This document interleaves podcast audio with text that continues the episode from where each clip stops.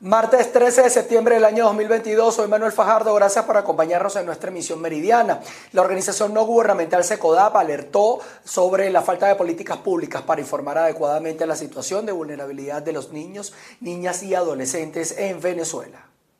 Sí, hacemos este contacto desde la sede de la organización no gubernamental SECODAC, en donde realizan la presentación del informe Somos Noticia, capítulos medios, en donde reseñaron temas relacionados con los niños, niñas y adolescentes en los medios de comunicación. Veamos. Hasta junio de 2022. En ese periodo encontramos 829 notas notas que están vinculadas a problemas que afectan a los niños, niñas y adolescentes y nos resalta a la vista que pese a que son problemas que afectan a la niñez o afectan sus derechos, apenas 71,7% mencionan directamente a los niños, niñas y adolescentes.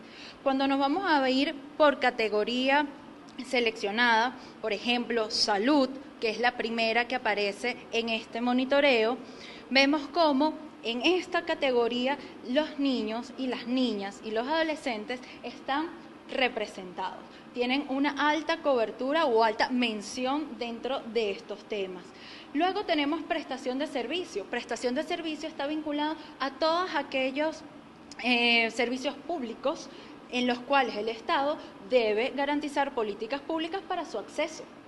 En prestación de servicio es la segunda más grande de toda la torta de las 829 notas.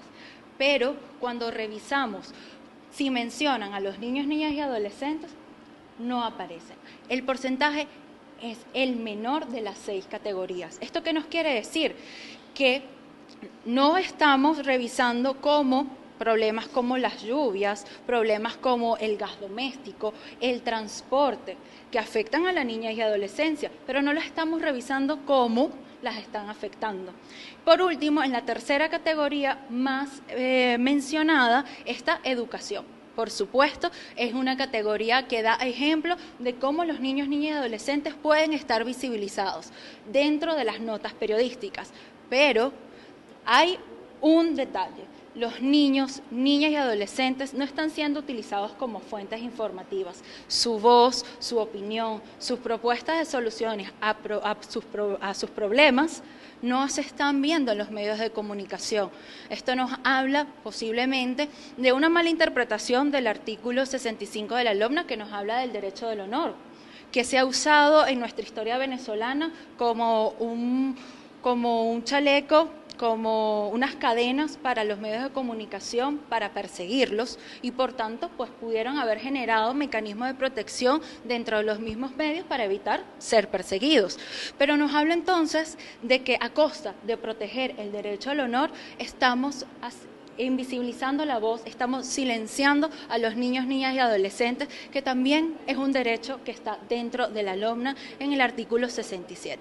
Entonces, el llamado con este informe de SECODAP y la agencia PANA es a encontrar mecanismos dentro de los medios de comunicación para poder abordar los problemas de los niños, niñas y adolescentes estas fueron las declaraciones de Vanessa Moreno, coordinadora del área de comunicaciones de esta organización, quien señalaba que durante este informe monitorearon cerca de 800 noticias en diferentes, diferentes medios de comunicación y alertaban que no se está comunicando adecuadamente ni escuchando la opinión de los niños, niñas y adolescentes en Venezuela.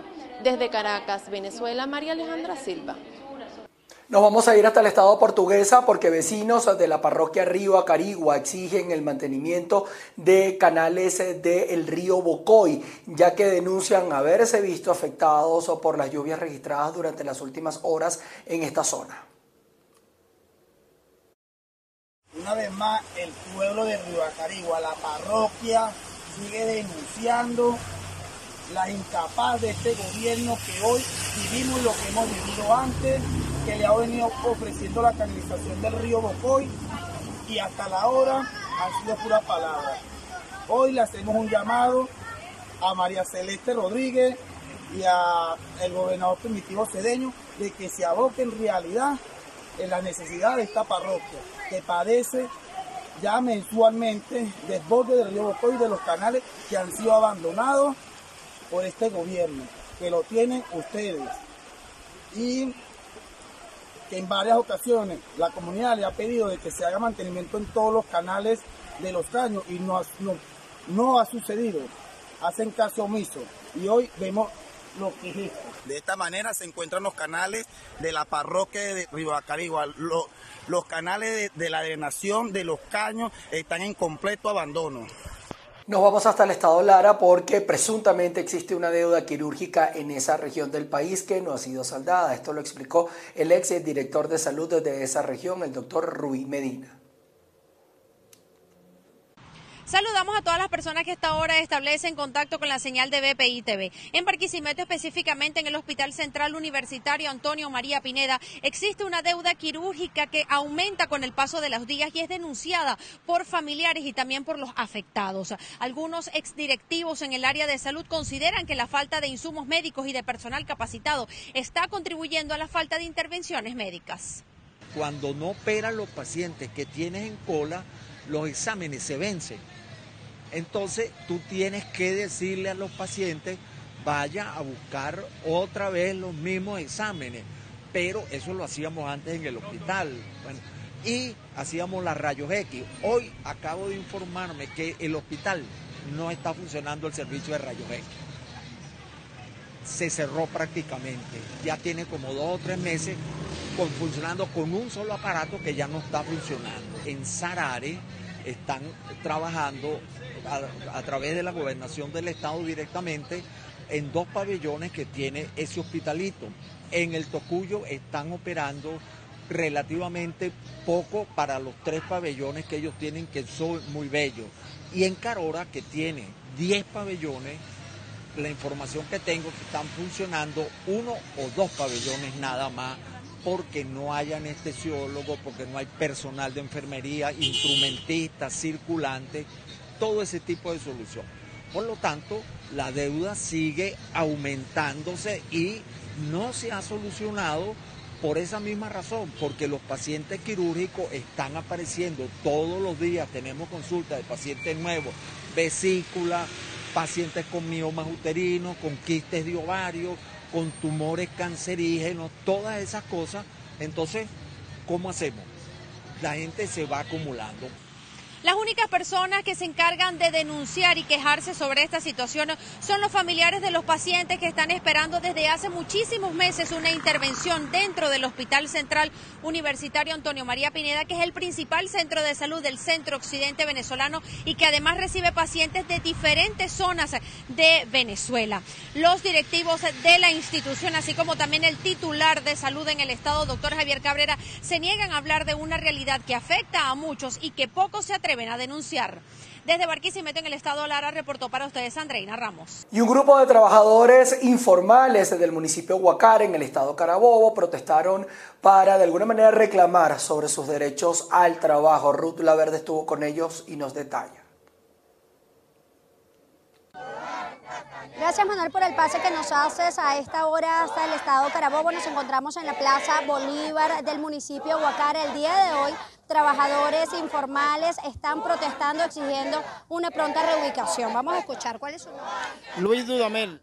Hoy nos encontramos 200 padres de familia del municipio de Huacara que fuimos desalojados injustamente por el alcalde Joan Castañeda y su tren ejecutivo el día 5 de julio, sin ninguna resolución por qué nos sacaron de la calle, teniendo permiso. A los días nos enteramos por una entrevista que nos querían reubicar en terrenos que no tenemos aquí en el municipio acto.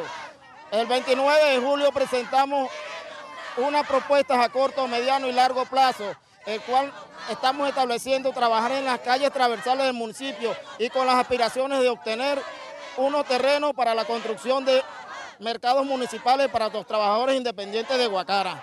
Señores, estamos cansados de tanta mentira. Tenemos los, permisos aptos para trabajar. Somos gente organizada a través del Sindicato Nacional de Trabajadores Independientes. Aparte de eso, estamos con una asociación civil. Señores, queremos respuesta, queremos una mesa de diálogo. Nosotros no queremos solamente trabajar. Nuestros derechos al trabajo han sido violados, el artículo 87. Por favor, queremos trabajar.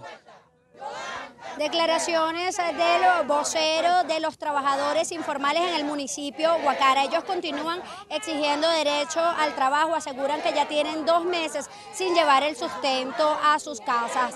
Esta información es parte del reporte que tenemos al momento para ustedes, quienes habla Ruth Laverde.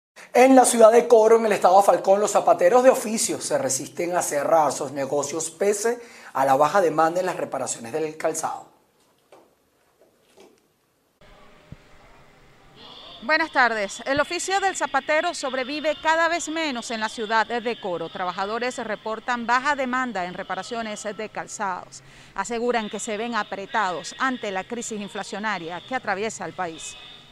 Bueno, ha bajado un poco con la, comparación de los años anteriores, porque antes, bueno, la cosa, la economía estaba buena, pero se sobrevive con lo que se puede, pues. Y bueno, estamos aquí en Venezuela luchando y para adelante, para allá. Ahorita en la reparación de calzado te cuesta 35 y 25. Una tapita te cuesta entre 10 bolívares, que sean un dólar, pues, hablando de dólar. Y la reparación de un calzado te cuesta 4.5, que serían dólares en dólares. Lo demás, bueno, sería ya que ahorita no estamos colocando por lo menos eh, eh, suela completamente porque vale 20 dólares y, un, cliente no va a preferir comprar una suela en 20 dólares que un calzado le cueste ya en la tienda en 10 dólares, 15 dólares. ¿Cuántas reparaciones en un día se hace? Bueno, te voy a decir, no, directamente eh, hay veces que se hace, hay veces que no se hace nada. Hay veces que como, llega, como llegamos, vamos. Hay veces que se consigue. Ellos son ellos míos. Los tres que están aquí son ellos míos. Y él es el hermano mayor mío, tiene 80. Yo tengo 70. ¿Todos se dedican a la reparación? A reparar zapatos aquí. Se consigue algo, pues. Pero como antes, ya más y nunca, yo te voy a decir, gobierno como el de atrás, la Cuarta República, olvídate. La Cuarta República, yo todos bebíamos, vivíamos cómodos, comíamos bien, bebíamos, salíamos a parrandear, ganábamos poco y los reales rendían. Ahorita tú ganas un poquito más y no rinden los cobres. Estos trabajadores se reinventan ante la escasez de materia prima para las reparaciones de calzados la suela se le dañó y se, colocó, se puso así como, se, tostó, pues se dañó. La señora optó por montarle una suela de caucho. Y eso es lo que se está haciendo, pues la gente busca la alternativa para poder solventar el problema del calzado. Ahorita no estamos usando suela así importada, así, estamos trabajando con suelita de caucho, ¿viste? Como si, mira esto, ¿ves? Caucho del finito, esto queda original, ¿ves? Pegado y cosido y te queda bien bonito. Y, y caucho del grueso también tenemos. También te quedan, te quedan bien bonitas, capaz. Y barato, 3 dólares. La esperanza es lo último que se pierde. Los denominados cirujanos del zapato tienen fe en que en la temporada navideña aumente la demanda de reparaciones de calzados. Es parte de la información que tenemos a esta hora desde el Estado Falcón. Continuamos con más de Noticias BPI TV. Y una zona de Cumaná, capital del estado Sucre, lleva cuatro meses sin agua por tubería. Los afectados reciben cisternas, las cuales resultan insuficientes para una población de aproximadamente 300 habitantes. Un saludo amigos de BPI TV, gracias por este contacto. Los habitantes de la comunidad de Valleverde, en la capital del estado Sucre, contabilizan cuatro meses sin recibir el servicio de agua potable por tuberías. Los ciudadanos deben movilizarse hacia otros sectores para poder abastecerse, ya que el gobierno regional envía cisternas cada siete o diez días, lo que resulta insuficiente. Le quiero hacer un llamado al señor gobernador, a la ingeniera Sofía para que se acerque a la comunidad de Valle Verde y de los sectores adyacentes, ya que tenemos más de tres meses que no viene el agua. Necesitamos que el gobernador del estado Sucre haga una donación de unos tanques porque conforme no hay agua tampoco tenemos dónde eh, guardar agua, ya que antes cogíamos agua con el tubo y ahorita nanay nanay. Bueno, te queremos también que él venga a darse cuenta cómo está el barrio Valle Verde, ya que nosotros cargamos agua de la fía y en este momento no se puede pasar de tanto lodo que hay en la entrada de Valle Verde. Antes de las elecciones venía la sistema casi todos los días, las de noche y todo, y nos llenaban los, los pipotes. Que ese es un agua que tú sabes que no está tratada para los niños ni, ni para los adultos tampoco, por los adultos mayores. Entonces ahora ya tenemos que pasaron las elecciones una semana, dos semanas, no ha venido el sistema. Porque que están accidentados. Somos como 300 y pico creo que son. Valleverde forma parte de las múltiples comunidades que no gozan del servicio de agua por tuberías en el estado Sucre. Son miles de personas que exigen a la hidrológica del Caribe atención inmediata ante este problema e incluso la renuncia del actual gerente. Reportó para ustedes desde el estado Sucre, Andrea Fabiani. Continuamos con ustedes eh, reportando un sismo que se registró muy cerca de la isla de la Tortuga, esto en Venezuela. Fumbisis ha publicado a través de su cuenta en la red social Twitter el sismo que se dio el día de hoy a las 10 y 14 de la mañana, hora local venezolana, una magnitud de 3.5 grados en la escala de Richter, una profundidad de 5 kilómetros. Su epicentro 10.77 grados al norte y 65.16 grados al oeste, 25 kilómetros al eh, suroeste de la isla de la Tortuga. No ha habido ningún tipo de incidentes. Esto se también eh, se registró a través de las redes sociales. Muchas personas estuvieron allí comentando y nosotros estábamos esperando el reporte oficial para confirmar esta información. Vamos a pasar a otras informaciones. No venimos a Colombia porque acá en Bogotá cuatro familias venezolanas fueron desplazadas de su lugar de residencia luego que fueron amenazadas por integrantes del tren de Aragua en el barrio Santa Fe de acá de Bogotá. Este grave hecho se conoció luego que desde el colegio donde estudiaban los menores hijos de las familias amenazadas le comunicaron la situación al concejal Javier Ospina, quien planteó la denuncia ante el Consejo de Bogotá. Del colegio Agustín Nieto Caballero me informaron que cuatro padres de familia fueron al colegio a retirar sus hijos de la institución. ¿Por qué? Porque fueron amenazados por el tren de Aragua.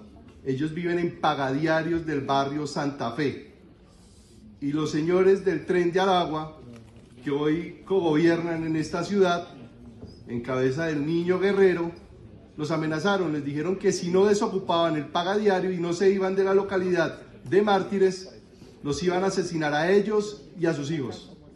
Eso no puede seguir pasando, y mucho menos amenazando la vida de menores de edad. El cabildante también advirtió que hace una semana se registró otro hecho de intimidación en esta misma localidad, por lo que advirtió sobre la difícil situación en la zona. Aquí la vida es sagrada, como aquí muchos colegas de la bancada verdad lo, lo dicen, pero tenemos que pasar a hechos reales. Hay que brindarle la protección. Recordemos que hace dos semanas en la localidad también de Mártires retuvieron a la personera local, también en un paga diario porque estaba haciendo, eh, estaba cubriendo a las familias que violentamente estaban siendo desplazadas de ese pagadiario.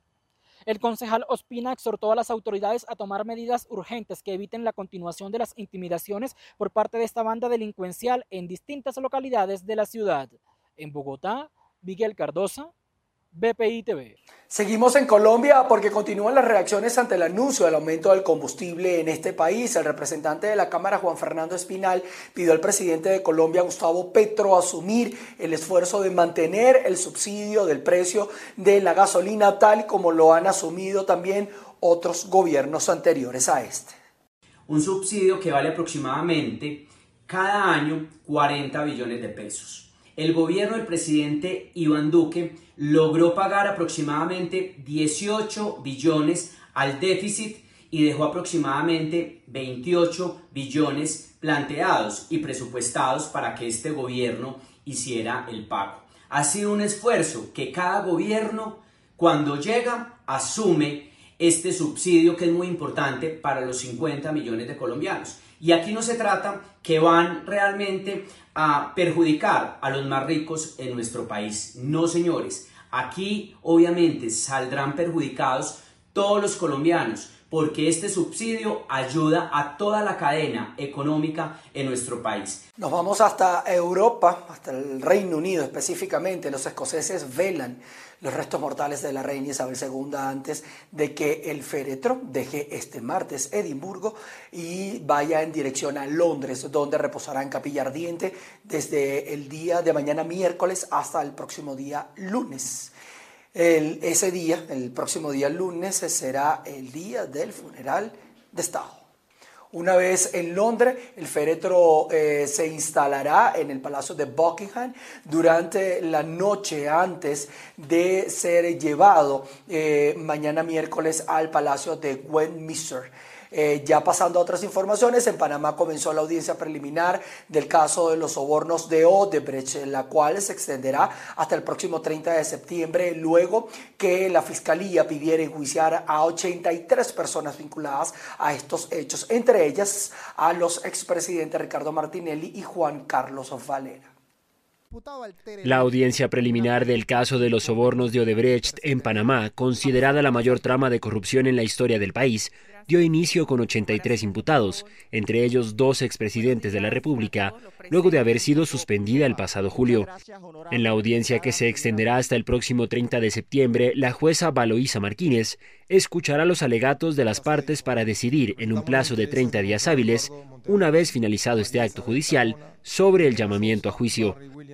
La Fiscalía pedirá enjuiciar 49 personas, 46 personas naturales y una jurídica que están imputadas por el delito de blanqueo de capitales y otras dos personas naturales por corrupción de servidores públicos y blanqueo de capitales, según la información del órgano judicial. Entre los imputados están los expresidentes Ricardo Martinelli y Juan Carlos Varela, que no estuvieron presentes, y más de media docena de altos funcionarios. En el transcurso de la audiencia, los hijos del expresidente Martinelli, Ricardo Alberto y Luis Enrique Martinelli Linares, condenados por este mismo caso en Estados Unidos, estuvieron presentes por vía telemática y renunciaron a comparecer, una solicitud hecha por un representante del Departamento de Justicia de los Estados Unidos. La defensa del exmandatario Martinelli recordó al tribunal que hay una recusación contra la jueza por supuesta incompetencia, la cual, según respondió en el momento Martínez, fue rechazada por falta de méritos. La investigación por el caso de Brecht en Panamá se abrió en 2015, fue archivada, luego reabierta en 2017 y culminó en octubre de 2018 con cerca de 80 imputados. El caso fue reabierto luego de que Odebrecht confesó en Estados Unidos que había pagado millones en sobornos en una docena de países, por lo que fue multada con 2.600 millones de dólares. Según las confesiones de la empresa, en Panamá se pagaron más de 55 millones de dólares en coimas o sobornos a funcionarios y particulares. El número de muertos por el terremoto de magnitud 6.8 registrado el pasado lunes en la provincia central de Sichuan se elevó a 93 según la última actualización de las autoridades locales, informaron en las últimas horas a los medios de comunicación de ese país. Hasta la tarde eh, local de este lunes, 25 personas permanecían aún desaparecidas y por supuesto las autoridades tratando de dar con ellas. Nosotros con esta eh, noticia a la cual le hemos hecho seguimiento vamos a colocar punto final a nuestra emisión meridiana. Gracias a ustedes por estar en nuestra sintonía. Queden a disposición de nuestras plataformas donde vamos a estar actualizando información y nos volveremos a encontrar a las 6 de la tarde en nuestra emisión central de noticias.